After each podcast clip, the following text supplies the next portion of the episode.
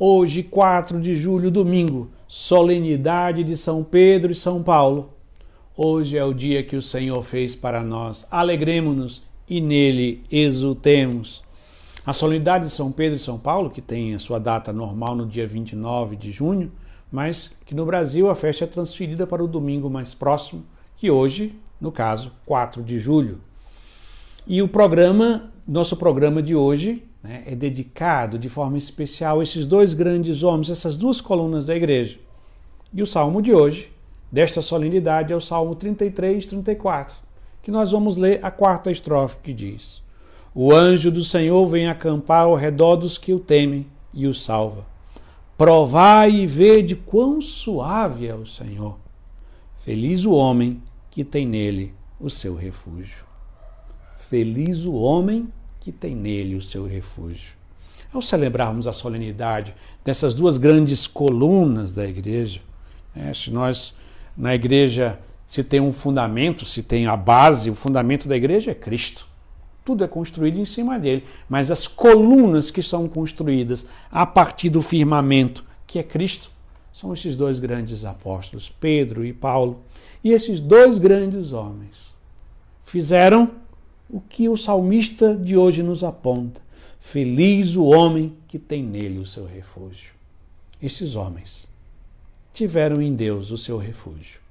E por isso eles tiveram coragem de desbravar, de viajar, de anunciar o Evangelho, mesmo perseguido, mesmo presos, mesmo apanhando. Eles perseveraram. E eles perseveraram com um só por um só motivo, porque eles confiavam em Deus. Como diria São Paulo, eu sei em quem eu coloquei a minha confiança.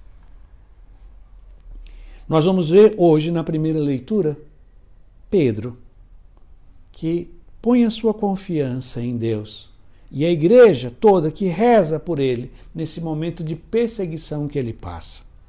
Vejamos, é a primeira leitura tirada do livro dos Atos dos Apóstolos. E vendo que isso agradava aos judeus, mandou também prender a Pedro.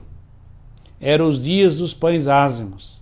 Depois de prender a Pedro, Herodes colocou na prisão, guardado por quatro grupos de soldados, com quatro soldados cada um. Herodes tinha a intenção de apresentá-lo ao povo depois da festa da Páscoa. Enquanto Pedro era mantido na prisão, a igreja rezava continuamente a Deus por ele. E mais adiante o texto diz: Eis que apareceu o anjo do Senhor, e uma luz iluminou a cela. O anjo tocou no ombro de Pedro, acordou e disse: Levanta-te depressa. E as correntes caíram-lhes das mãos. E aí nós vamos ver em Pedro, que confiou a sua vida em Deus, e a toda a igreja que rezava confiando a vida de Pedro nas mãos de Deus. E Deus intervém e liberta Pedro. E vemos também, já na segunda leitura, o apóstolo Paulo, agora já no final da vida dele, renovando a sua confiança naquele que é o seu refúgio. E isso ele nós vemos na segunda leitura, na segunda carta a Timóteo.